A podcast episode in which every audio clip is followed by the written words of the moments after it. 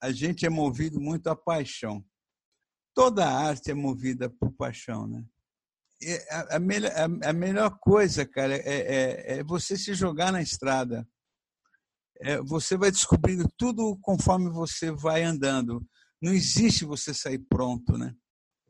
Por exemplo, o meu desenho, ele nos anos 90 meu desenho buscava o realismo.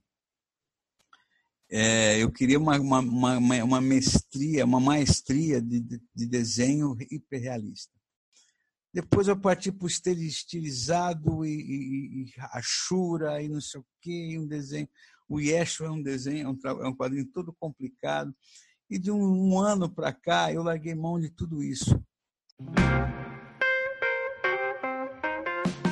Começando mais um Arte Academia Podcast, um bate-papo sobre pintura e desenho acompanhado de histórias inspiradoras.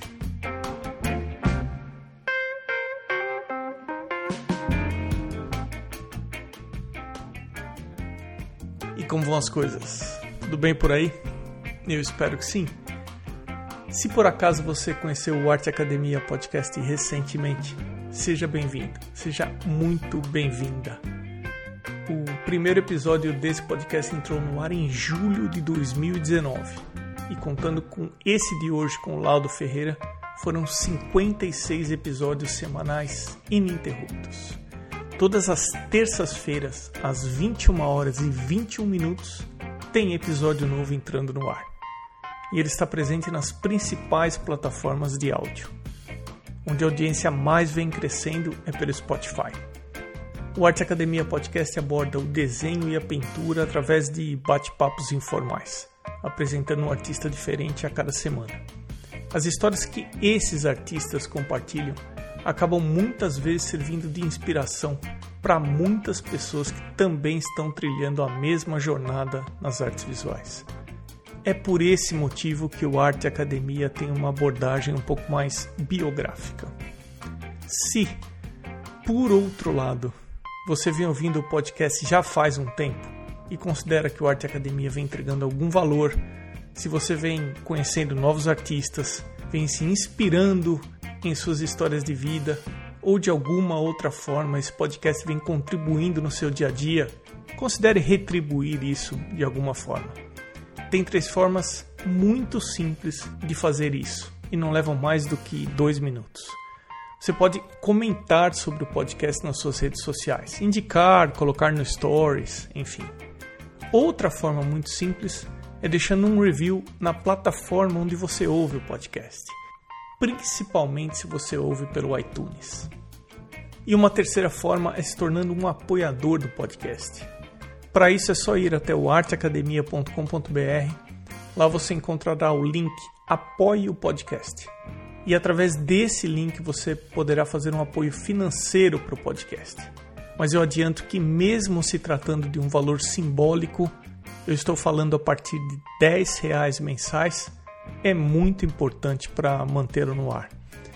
Eu agradeço qualquer ajuda no sentido de fazer o podcast atingir ainda mais pessoas que gostam de desenho e pintura.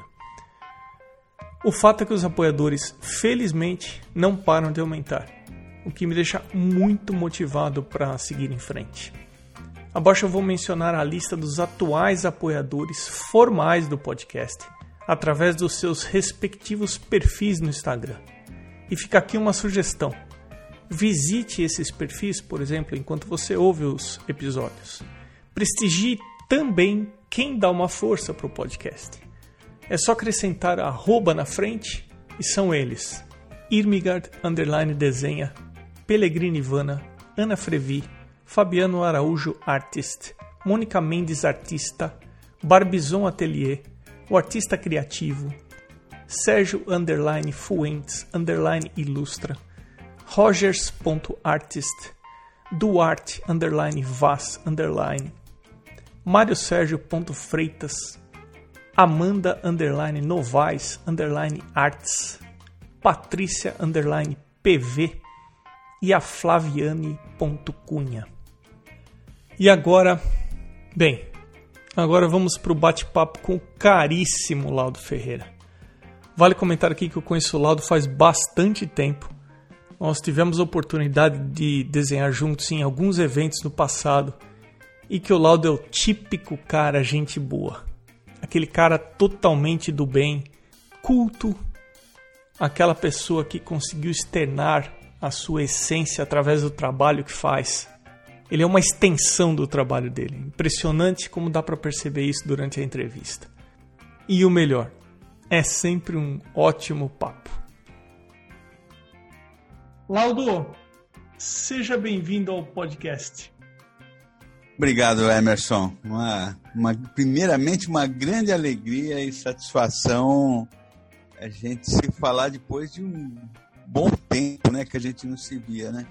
Olha, no mínimo cinco anos, porque eu cheguei aqui em março de 2015, tirando aí mais um tempinho antes disso, deve fazer aí uns seis, sete anos que a gente não se falava.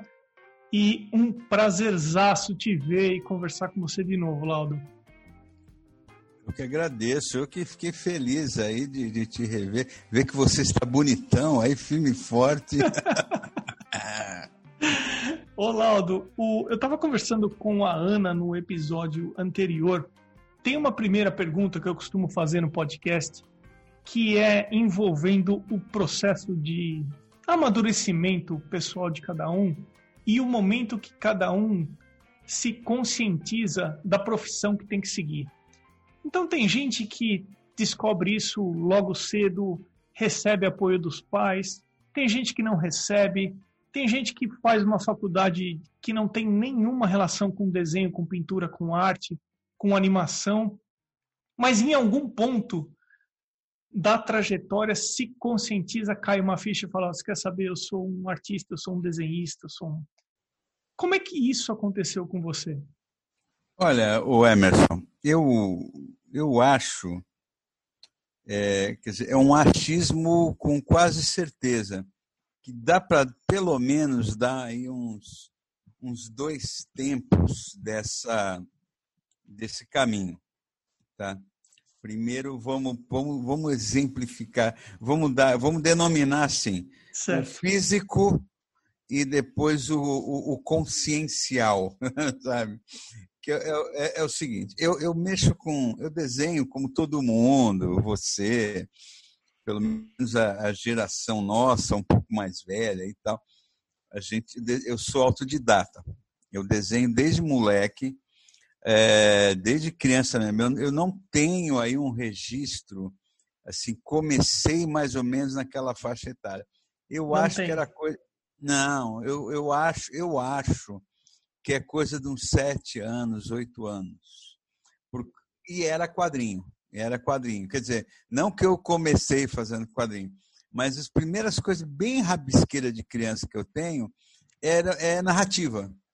É narrativa. Então, por exemplo, eh, minha mãe tinha uma Barça, eh, uma Bíblia da Barça, que era um negócio é, chique, luxuoso ali. Barça, para os mais jovens, era, o, era a Wikipedia de papel, né? E eu lembro de eu rabiscar coisas sequenciadas lá, de, de heróis que eu, da minha infância, que era Cisco Kid, Durango Kid, Mandrake, essas coisas. É, não tinha curso de quadrinho, não tinha essas coisas. Eu lembro que uma professora minha do pré, acho que é isso, 1970, eu tinha seis anos, 71, ela falou para minha mãe, ela falou, olha, teu, o, o, o Laudinho, né, como me chamava, tem jeito para desenho. E por coisa da escola que eu fiz ali, e aí, bom, e aí foi indo, foi indo. Quer dizer, eu sempre mexi com arte. Eu, desde pequeno, desenhando, desenhando. Teve um período, Emerson, final dos anos 70, lá que eu já estava com meus 15 anos, 14 anos, que eu entrei com coisa de música. Eu, eu aprendi a tocar vários instrumentos. Tocar, não. Eu aprendi a dar um truque, tocar violão. O resto a gente dava um truque. Você entendeu? Só que assim, a gente tinha aquela coisa de abusado, então a gente, eu, não troca, eu não tocava em casa, eu ia tocar em festival de música, aí eu me enturmava com músico de baile, ia tocar em baile, eu fiz isso de 79 até 86. Isso foi muito importante para a minha formação como artista, como, como pensador, porque eu me desviei um pouco do excesso de quadrinho, o excesso de, de, de desenho, e eu fui, eu fui conhecendo outras artes. Então, da música eu, eu comecei a ler, lia muita poesia, li, caí em livro, comecei a fazer coisa para teatro, foi até onde eu conheci minha esposa. E aí eu fui, fui, fui expandindo meu leque, entendeu? Que é muito importante isso. Então, assim, mesmo tendo trabalhado como como trabalhado como um ser humano normal, pelo menos até aquela aquela um, há uns anos atrás, que hoje em dia já não tenho mais isso, eu chegou um momento que eu larguei mão de trabalhar de empregado e fui viver do meu trabalho, da minha arte. Isso final dos anos 80. E estou nessa história, para não, não esticar, estou nisso até hoje. Né?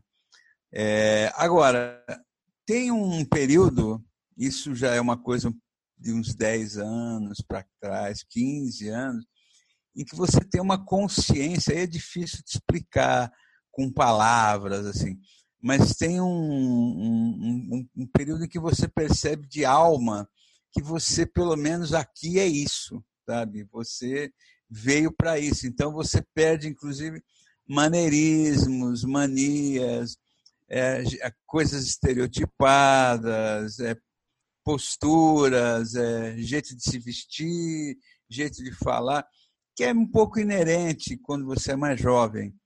Aí, conforme sua idade vai avançando, a maturidade vai chegando, só sobra o, teu, o que você é mesmo, né? Tua arte.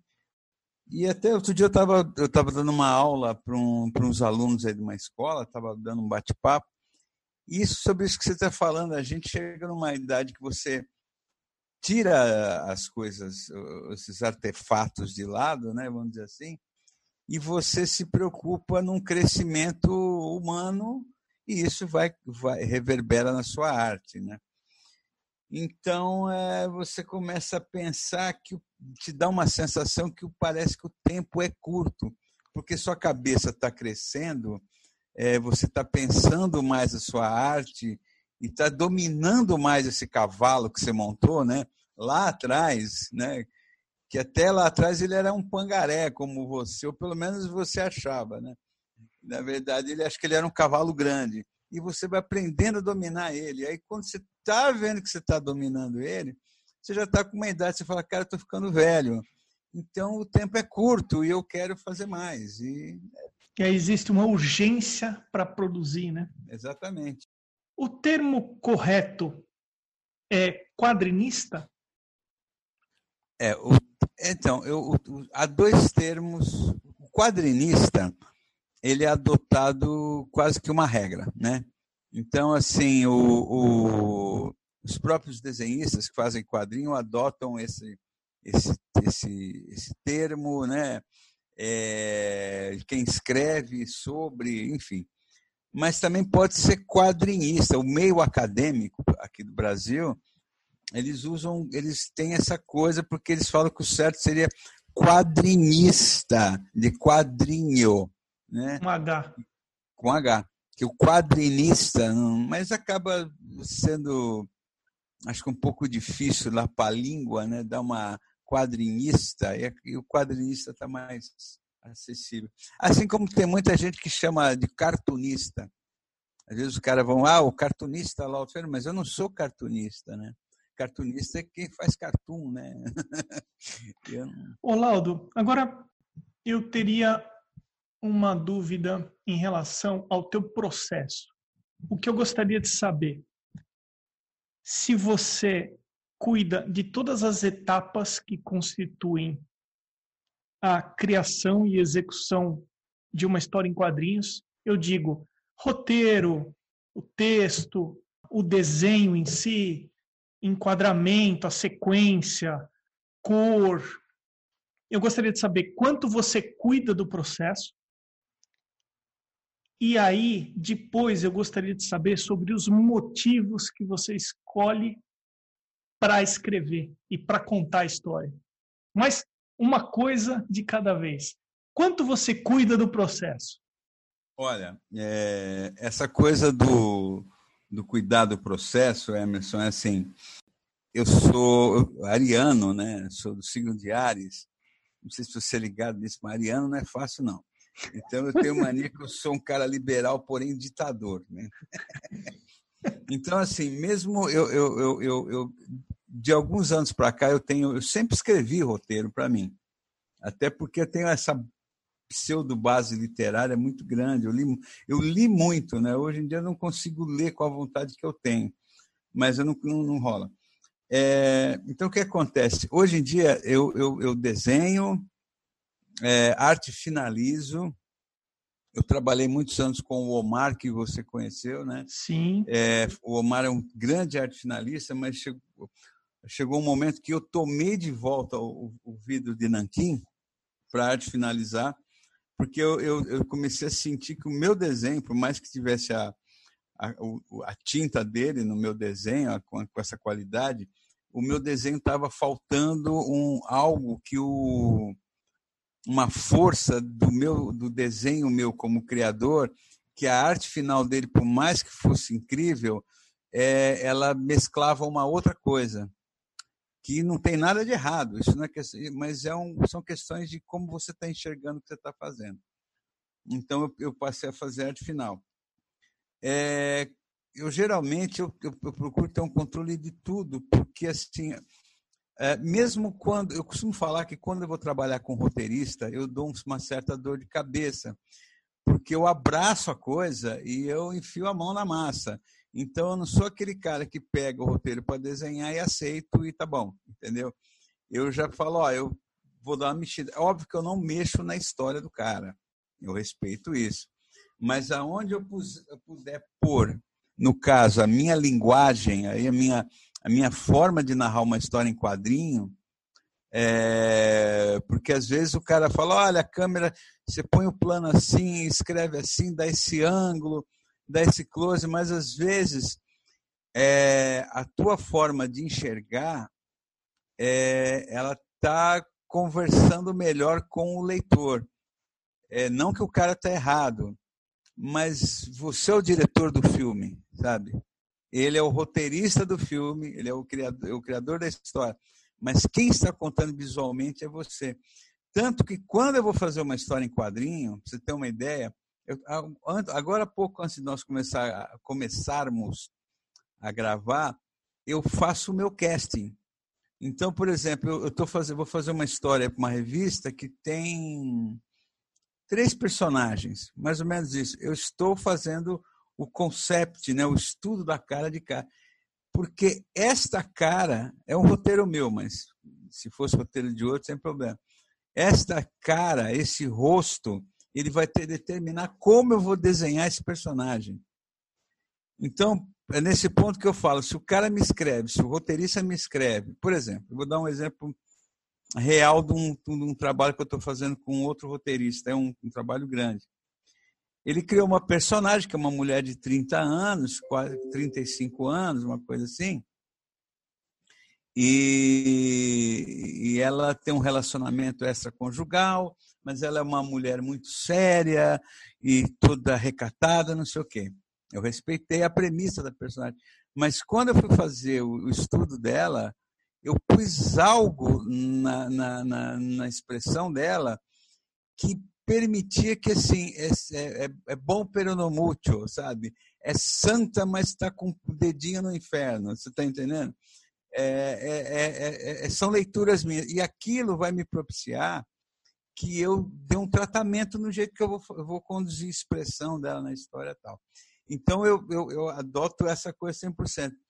E, inclusive, legendar a história, mesmo que não seja texto meu. Se for texto meu, então mais ainda, porque além de eu escrever o roteiro, eu quando eu for, for legendar né, nos balões, é, provavelmente eu altere o texto, isso não é só eu, isso é comum com, com, com todos, é, eu altere o texto mediante ao que está desenhado lá, entendeu?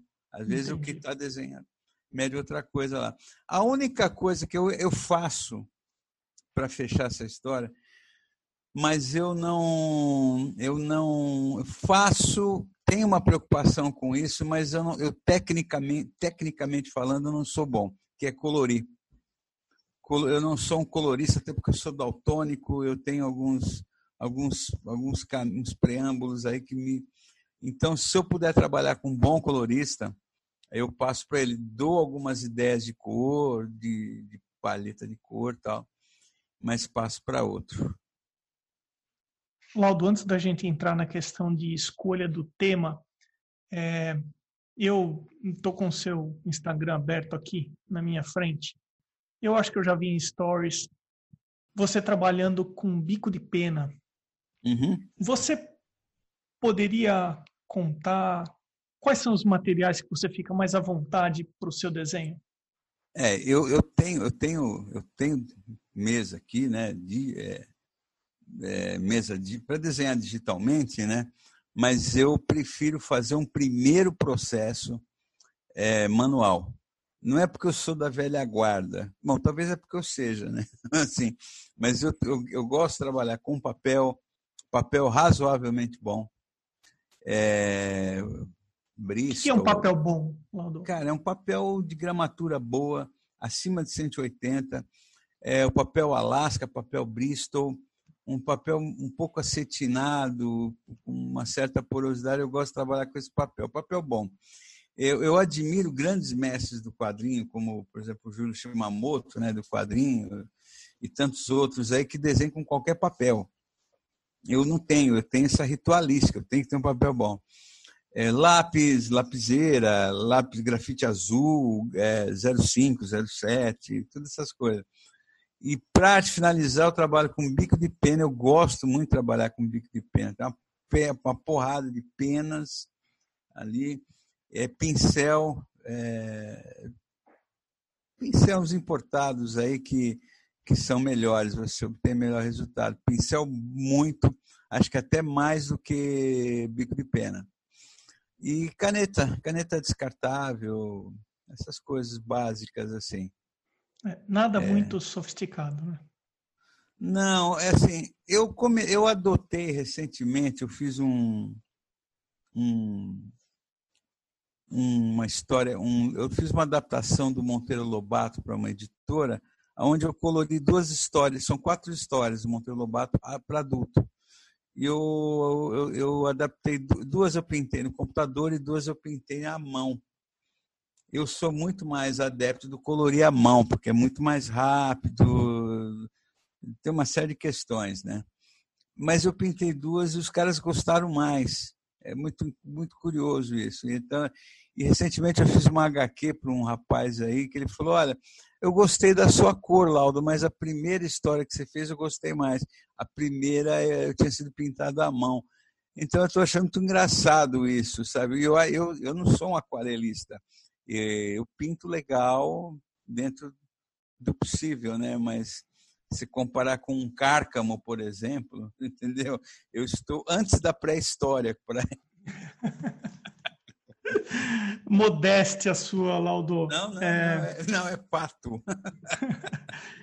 então, você sabe que quando eu comecei a fazer um curso de pintura que eu acabei recentemente, ah, primeira coisa, a primeira pergunta que me fizeram, aqui o americano ele fala muito qual é a sua voz, o que é que você tem para falar, o que é que hum. você tem para se expressar.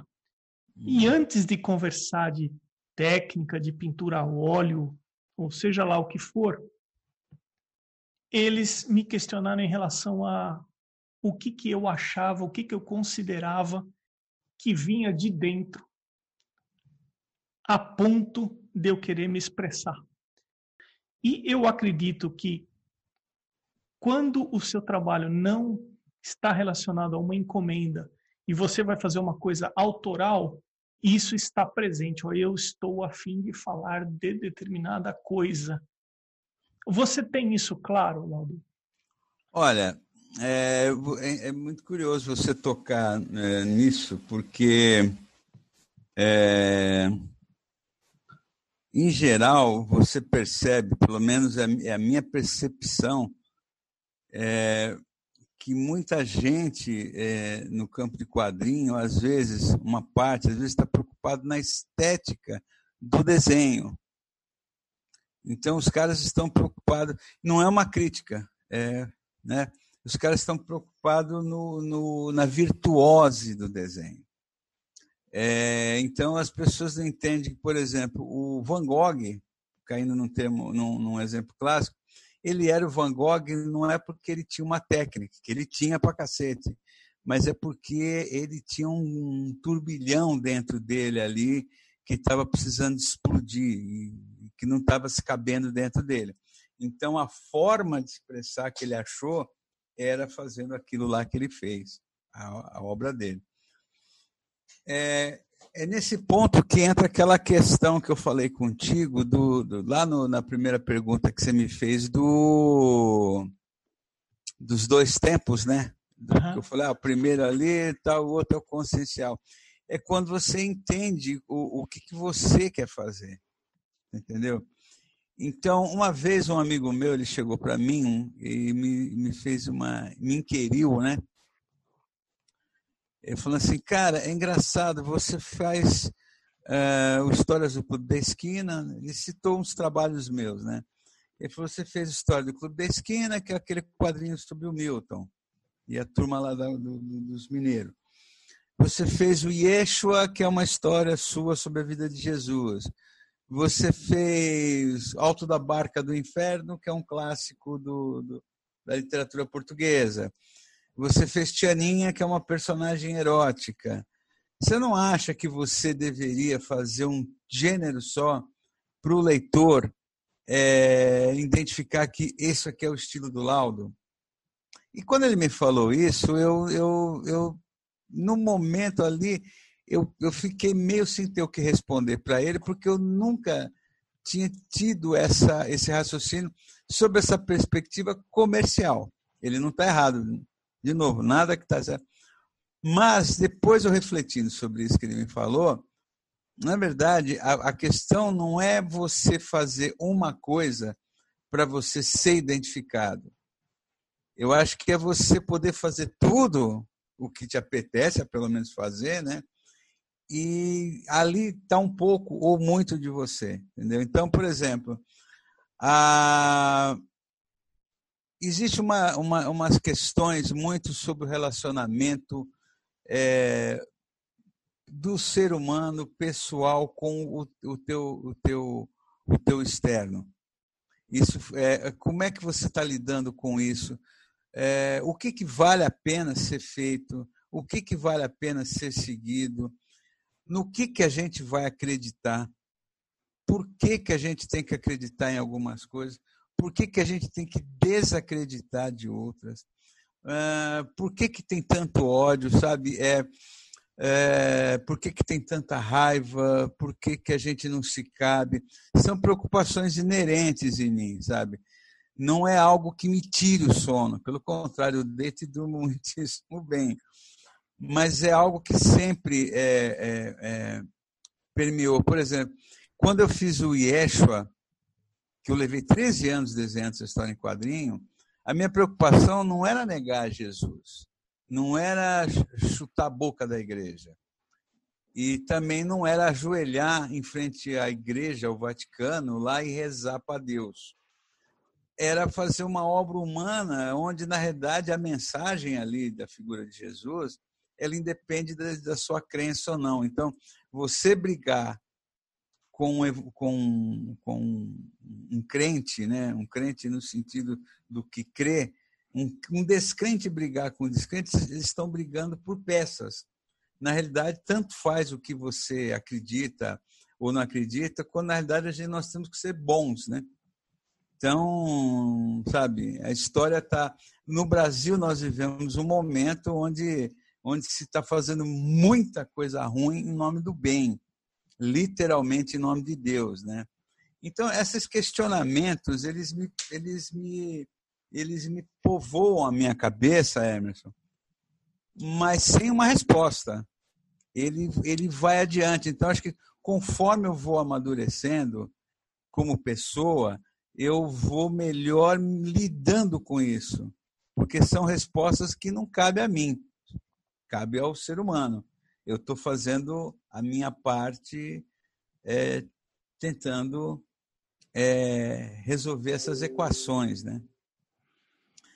Não sei se eu fui claro. Não, não, Lado, sim, foi sim, porque de certa forma existe uma abordagem na arte que é a desconstrução. A arte ela pode ser abordada através da desconstrução. Você pode colocar pensamentos, é como eles falam aqui, à parte. Né? Você pode, você, a sua abordagem artística ela pode simplesmente servir para gerar uma questão nas pessoas. E isso é a desconstrução. Olha, tem uma coisa que acontece o seguinte.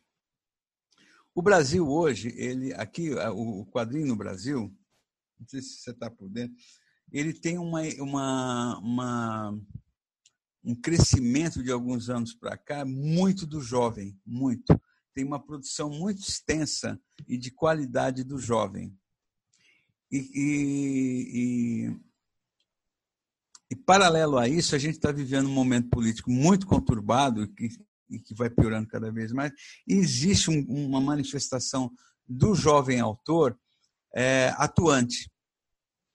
Então, é, é, às vezes, e, e de novo, está tudo certo, é como tem que ser. E é fundamental que esses autores jovens eles tenham essas atitudes extremas. É, faz parte do contexto do jovem. É, porém, a maturidade que a gente estava falando agora há pouco, ela tem uma coisa muito curiosa. Você começa a entender melhor quando você quer provocar. Essa maturidade é, é, é pode possibilitar que a sua provocação gere um incômodo maior, porque você não vai chocar aquele, aquela pessoa que você quer chocar com uma atitude é, extremista, tal. Você pode ir num ponto da pessoa ali que, dependendo do caso, você beira o calcanhar de Aquiles. Sabe? Às vezes você não é compreendido. Sabe? Você é, numa primeira instância, a atitude mais eloquente ela, é, ela é a que vai chamar mais atenção, porque ela é eloquente. Né? É, então, às vezes, o teu modo de agir ele pode parecer um pouco restrito, mas, na verdade, ele é, ele é moderado porque ele tem, a, ele tem a sabedoria da observação e o momento exato em que eu vou dar porrada. É bem, é bem isso, sabe?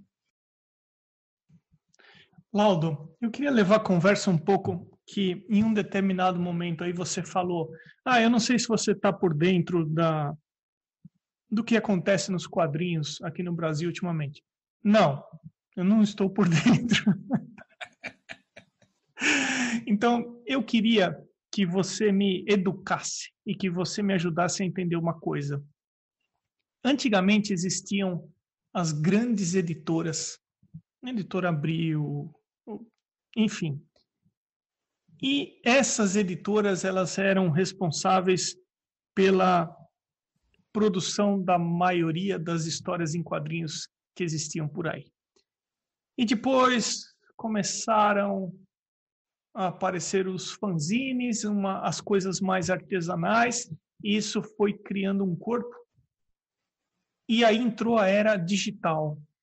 Eu faço um paralelo com a música, por exemplo. Então, eu lembro que quando eu era criança, existiam uns poucos LPs, 70 e não sei exatamente quantas rotações por minuto. 78, né? Depois 33, é isso? Rotações por minuto? 33 que eu acho que eram os vinis, né? Eram os LPs e os compactos, eles eram 33. Isso, e eram mais leves, já foi um, um progresso, já foi uma é, evolução. É. E aí depois... Nos anos 60 você tinha um long play um pouco mais pesado, que é os que vieram logo depois do. Eu sei disso que o meu pai tinha uma coleção incrível. É, veio logo depois que acabou os 78 rotações. Aí dos anos, final dos anos, no meio dos anos 60, aí veio o LP que a gente conheceu, pelo menos mais velhos. Né? É, e continuando essa comparação com a música, depois do LP, do vinil, veio o CD, e depois do CD veio a música no formato digital. Então eu fico me perguntando como que está o mercado de quadrinhos no Brasil hoje em dia, saindo da coisa impressa e hoje nós estamos na era digital. O que tem acontecido ultimamente com o mercado de quadrinhos? Olha, o, o quadrinho ele teve um, um boom, vamos falar assim, é, em, na, primeiro, na, na, primeira metade dos anos 2000.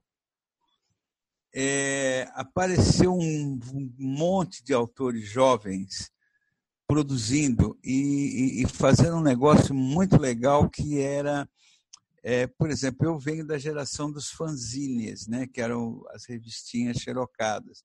Essa geração já entrou com gráfica. Então, o, a, a, a, o fanzine, né, a coisa da Xerox, ela passou a ser revista alternativa, né, revista independente. E isso veio crescendo muito veio crescendo muito ao ponto de nós chegarmos há seis anos atrás, por aí, começar a pipocar evento de quadrinho no Brasil de grandes proporções. É, até mais, até mais. Você tinha um festival de quadrinhos de, de, de, de Belo Horizonte, que existe ainda, né? Esse ano que está tudo parado, né? Mas Curitiba, que tem um evento, o CCXP, né, o Comic Con Experience, que é um mega evento, é tido como um dos maiores do mundo aí e tal. Então, o quadrinho brasileiro ele veio nessa, ele veio, mesmo hoje, com toda essa questão da pandemia que nós estamos vivendo, tudo parado, está existindo uma produção sendo feita, é, pequenas editoras é, agindo, sabe, editoras com perfil quase que independente, publicando material de fora. Os caras, é, uma editora média, média, é uma editora de três caras, como a Pipoca e Nanquim, por exemplo, eles estão publicando títulos de copyright grande lá fora. Aí, por exemplo, nos Estados Unidos, como o Máscara, Tartaruga Ninja, os caras estão levando para lá. Então, é, é, esse jovem ele trouxe muita consciência do eu posso. É, eu, eu, eu, não, eu, não, eu não quero ficar reclamando como é difícil. Eles vieram com a coisa do eu posso, eu quero fazer. E as redes sociais, essa parte digital veio muito. Então, a, o quadrinho ele ainda tem a força do impresso aqui. Entendeu? Ele ainda tem a força do impresso. Álbum, gibi, revista, não importa. É, eu participei até de uma mesa redonda esses dias aí falando, conversando sobre isso. O digital, para uma grande maioria da produção, ele ainda é apenas um caminho. E, uh, existe aquele que pensa publicar digitalmente, mas ele acaba indo para o impresso também. Sabe? Então, acho que existe ainda uma certa uma certa magia, sei lá, vamos, dizer, vamos usar esse termo, para o impresso. Então, ele está, o quadrinho, por mais que muita gente critica, fala que não há mercado no Brasil, é, mas assim, eu acho que é um. um o Brasil está numa crise filha da mãe, com problemas gravíssimos econômicos, então isso é essa parte. Embora, lógico, não comparado ao que nós somos hoje, mas embora o Brasil sempre esteve no vermelho, né? o Brasil sempre esteve em crise. Ah, isso não estou justificando nada, né? É, então, você vê que mesmo com isso tem, você tem uma produção muito forte acontecendo, que é ainda no, no, no a grande maioria é no impresso. O digital ainda não foi assumido. Como assumido como uma grande possibilidade. Tanto que eu estava, até nessa mesa que eu participei, eu estava conversando o que era sobre essa questão digital, né? Eu estava conversando que não existe grande, uma grande obra do quadrinho brasileiro digital, como você tem grandes obras do quadrinho impresso. Lança, grandes obras lançadas há dois anos, que pegaram sucesso internacional, eu falo nesse, nesse sentido. Elas depois migram para o digital como mais uma plataforma ali para aquele projeto, aquela ideia circular.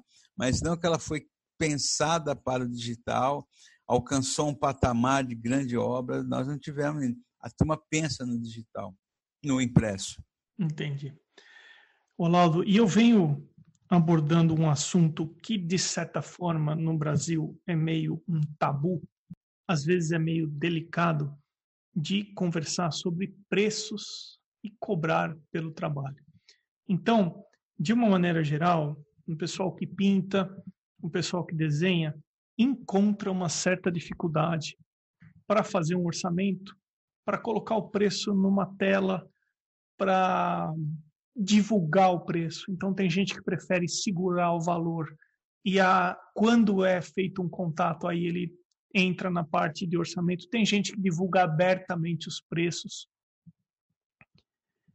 Dentro desse teu universo de receber propostas de editoras para fazer histórias de revistas e também independente, como que funciona essa precificação aí no, na área de quadrinhos? Na área de quadrinhos é muito complicado assim. É... Eu não tenho, eu, assim, eu não tenho problemas em cobrar. É, eu tenho problemas em, em, em, fazer o preço certo. Entendeu? É uma diferença aí. Eu pensei que é, você ia falar, eu tenho problemas em receber. Olha, Cara, não, não, não. O Emerson, você sabe que, cara, na minha, ao longo da minha carreira é, é, de desenhista, né, é nem só do quadrinho, eu tive pouquíssimos calotes, sabia? É, é graças bom. a Deus, cara. É, até, até caloteiros afamados do meio de eventos que nós transitamos, né? É, acabaram me pagando, assim, por um milagre da natureza. Mas, assim, é, na questão do quadrinho, é, é, hoje em dia você tem ali, inclusive do meio editorial, você lida muito melhor com isso, sabe? Você mesmo é, a, a, pequenos autores, é, é, editores independentes, eles eles têm esse consenso que eles precisam pagar o artista, precisam contratar o artista. Obviamente não pagam o valor que aquilo ali merece. É uma, é uma coisa óbvia. Nem o que um autor, um, ilustra, um desenhista brasileiro que produz para o mercado estrangeiro, europeu, americano, está ganhando. Entendeu? Mas tá, se, se, se paga, sabe? Então, às vezes, é, o que eu pelo menos sugiro, né, que uh, se o trabalho, dando um exemplo, né, não que seja isso, mas, por exemplo, se o, se o trabalho vale mil, o cara está te pagando 500, você fala, puta, né, meu, metade. Vale a pena? Tá, então tudo bem, vamos a trabalho e pelo menos você está movendo uma, uma ação para que venha-se mais, porque camaradagem é complicado, entendeu? Camaradagem é complicado. Não que eu não faça de vez em quando, participe, não é isso. Mas você move uma ação que a coisa não não não evolui, você não sai daquela daquele amadorismo. Você está entendendo? É um... Quantos anos já você está nessa? Outro dia eu estava conversando com o Marcati, que é um cartunista, né? quadrinista, cartunista também, que é o pai do, do independente brasileiro. Ele, tava, ele fez 40 anos de estrada. Aí a gente estava fazendo as contas, eu sempre falava 30, mas eu já passei dos 30. Eu dou como start da coisa 82. 82, estamos chegando. Quase 40. Quase 40. Então vamos colocar aí que você está há quase 40 anos nessa estrada e aí chega uma pessoa que está querendo começar a trilhar o caminho que você trilhou até o momento. O que, que você falaria para essa pessoa com base na tua experiência? Olha, o Emerson, na verdade, cara, é, a gente é movido muito a paixão, sabe? É, eu vejo muita gente falar é, no quadrinho especificamente falando, tem muita gente que chora, chora, tem muita gente chora, que é difícil, mas assim, a gente é movido a paixão. Toda arte é movida por paixão, né? Você pegar uma bailarina, é muito difícil ser uma bailarina, um bailarino, né? Requer sacrifícios dolorosíssimos, né? É, o músico precisa de pintor como você, quer dizer, é, é saúde que vai indo para as perna, vista. Então, assim, isso tudo é embalado pela paixão. A gente tem que ter paixão. Eu acredito que há um momento que aquilo que volta aquilo que a gente falou no começo, né? Que há um momento em que você entende que isso é inerente em você e você é isso. Então, assim, é, é, a, a, melhor, a, a, melhor coisa, cara, é, é, é, você se jogar na estrada. É, você vai descobrindo tudo conforme você vai andando. Não existe você sair pronto, né? Você não, você sei lá. O seu caso é um exemplo, né? Você está me entrevistando, mas eu vou jogar bola para você. O seu caso é um exemplo. É um artista plástico. Eu te conheci dentro de um outro, de um outro sistema, de uma outra história entendeu? Então, assim, é uma experiência e, e você vai adiante, você vai fazendo. E nesse caminho, é... por exemplo, o meu desenho, ele. Nos anos 90, meu desenho buscava o realismo. É, eu queria uma, uma, uma, uma mestria, uma maestria de, de, de desenho hiperrealista. Aí eu comecei a descobrir, a descobrir que eu tinha problemas muito sérios pelo menos para mim, com anatomia, e que eu não ia chegar naquela coisa, embora eu desenhe realista e tal. Depois eu parti para o estilizado e, e, e rachura e não sei o quê, um desenho. O Yeshua é um desenho, é um, é um quadrinho todo complicado. E de um, um ano para cá, eu larguei mão de tudo isso. Eu, eu, eu, eu, comecei a estudar, olha só, Miró, eu comecei a estudar Portinari de Cavalcante, desenhos do, do Picasso e uma série de outros artistas, Alex Stott, né, caras de quadrinho e da animação. E meu traço, ele, eu busco hoje um traço muito sintetizado, muito, muito simples. Sabe? É, é, é quase como abandonar um monte de coisa que você veio buscando lá para trás. Esse dia eu estava conversando com um amigo meu, um, um roteirista, o Lilo, o Lilo Parra. Ele falou, Laudo, você matou você vive matando laudos, né? Você tinha aquele laudo lá atrás que queria fazer desenho sério, você matou, aí você fez aquele desenho acha agora você matou ele. Eu falei, é, matar é um negócio meio, meio crime, né? Eu prefiro dizer que eu faço um backup num HD externo e guardo o HD externo, sabe? Matar é um negócio muito violento. Então, isso a gente vai descobrindo, quer dizer, não dá para você, quem quer fazer, faça, né? A única coisa é acreditar é, acreditar mesmo. E, e mesmo acreditar, o Emerson, a gente vai acreditando conforme a gente vai andando. Eu acredito que a gente não parta o caminho acreditando. A gente vai, quanto mais vai ter experiência, principalmente experiências que te quebrem as pernas, porque a experiência elogiosa é maravilhoso, mas o, o, a incerteza, às vezes, do se eu estou fazendo o negócio certo, ou a vontade de largar, porque eu já passei muitas isso, né? Depressão, não sei o quê. Chega um momento que você fala, não, é isso, é isso que eu quero, é isso que eu vou fazer. A gente vai, ah, você tem, você tem que ouvir críticas, é fundamental, é, observações, mas eu sou da filosofia que você tem que ouvir, mas você tem que filtrar primeiramente o que você quer. Porque às vezes você vai ouvir um ótimo conselho o cara vai te dar um conselho maravilhoso, é, que alguma coisa daquele conselho, naquele abecedário do conselho, vai ter uma letra ou duas lá que você fala, mas isso aqui não tá legal, eu prefiro isso, então vai na sua. Perfeito, Laudo. Eu acho que assim, o termo matar, eu também concordo que é pesado, mas eu acho que a buscar por outros caminhos e outras experiências faz parte da trajetória de qualquer artista. Triste é o artista que passa a vida se repetindo, não consegue sair da zona de conforto, conquistou uma certa estabilidade com o que produz e se repete. Sobre críticas, eu já comentei aqui em alguns episódios do podcast que no curso que eu terminei, todas as segundas tinham os critiques que os alunos, é, quatro por semana, tinham que mostrar os trabalhos e todos recebiam críticas.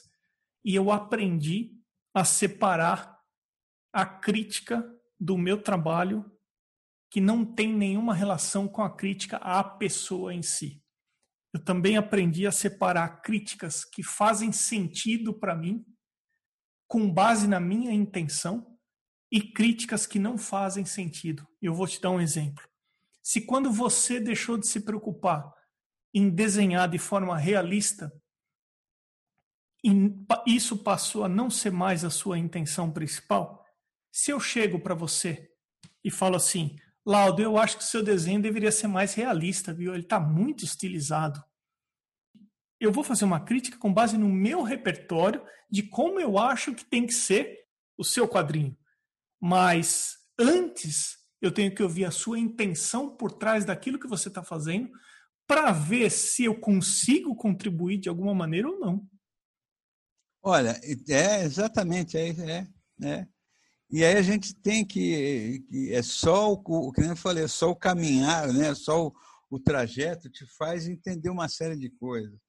Você vê, quando eu fiz o Yeshua, eu tinha uma ideia, é, essa ideia não estava nem dentro de uma teórica, ela estava mais no campo da cabeça mesmo, da, da, da, reflexão sobre a coisa. Eu não tinha, não, não, tinha isso é, né, teorizado no papel. Eu tinha mais a intenção da coisa. Muita gente chegou para mim e falou: Olha, Laudo, o que, que você está fazendo? O que, que é esse quadrinho que você está fazendo? É uma sátira da vida de Jesus? Você vai fazer Jesus gay, Jesus não sei o quê. Eu falei, não, não, não. Eu falei, já fizeram muito. Eu falei, não, eu não, não tem mais o que fazer sobre esse assunto. Ah, então você está fazendo um quadrinho religioso. Esse assunto, esse, esse, esse, esse diálogo ocorreu umas três vezes, pelo menos. É, você está fazendo um quadrinho religioso? Eu falei, não, também não. Eu falei, é uma, é, eu falei, não é nem lá nem cá, é, um, é, um, é, uma, é uma história ali, entendeu? Então, é, você paga certos preços é, se você acredita naquilo, você entendeu? Porque às vezes a regra, existe, existem algumas regras, existem alguns vícios, você entendeu? Existem alguns, algumas posturas que a gente tem, a gente, eu falo no geral, né, como artista, é, que às vezes não é nem reflete o que a gente tem dentro da gente reflete o meio que a gente vive, sabe? Aquela coisa. É, todo mundo acha que o mundo não tem futuro, que eu tenho que beber e que tenho que ouvir rock and roll. Se eu acho que o mundo tem futuro e se eu não quero beber, se eu quero tomar suco de laranja e escutar samba canção, você está entendendo? Eu, eu, tenho que seguir essa, essa onda, a minha, a minha onda é outra. Então é, é, tem que ter muita segurança sobre isso, sabe? É, enfim, esses dias atrás, um amigo meu, editor, muito querido meu, Sérgio Chaves, é parceiro meu em, como designer nos meus livros aí também, ele falou, Lau, tem um negócio em você que é legal, que você sabe muito bem o que você quer do seu quadrinho, né? Eu nunca tinha pensado nisso, te juro mesmo, não é falsa modéstia, porque como bom ariano que eu sou, eu não tenho modéstia.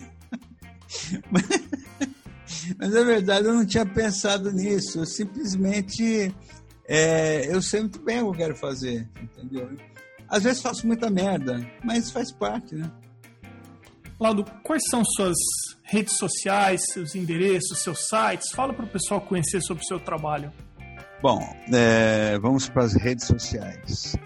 O Facebook é Laudo Ferreira. O Instagram é arroba Laudo Ferreira. E tem o Twitter também, que é Laudo Ferreira, arroba Laudo Ferreira. E tem meu site, que é laudoferreira.com. Não tem erro. E, inclusive, lá no meu site tem uma, uma seção, tem uma minha loja virtual lá com meus quadrinhos, alguns, né? E tem uma seção que chama Sala de Leitura, que é um negócio que eu bolei aí para manter o elo com o, com o leitor meu, de quadro, do, do meu trabalho, que é semanalmente eu publico tiras ali, tirinhas ali, então o pessoal está sempre tendo coisa nova. Né? Maravilha. Laudo Ferreira, meu caro, muitíssimo obrigado por você ter separado esse tempo aí para esse bate-papo delicioso que nós tivemos aí. Obrigado, viu, Laudo? Eu que agradeço, Emerson. Eu que agradeço. Esse foi o episódio 56 com o Laudo Ferreira. Eu sou Emerson Ferrandini. Obrigado pela companhia e até o próximo episódio do Arte Academia Podcast.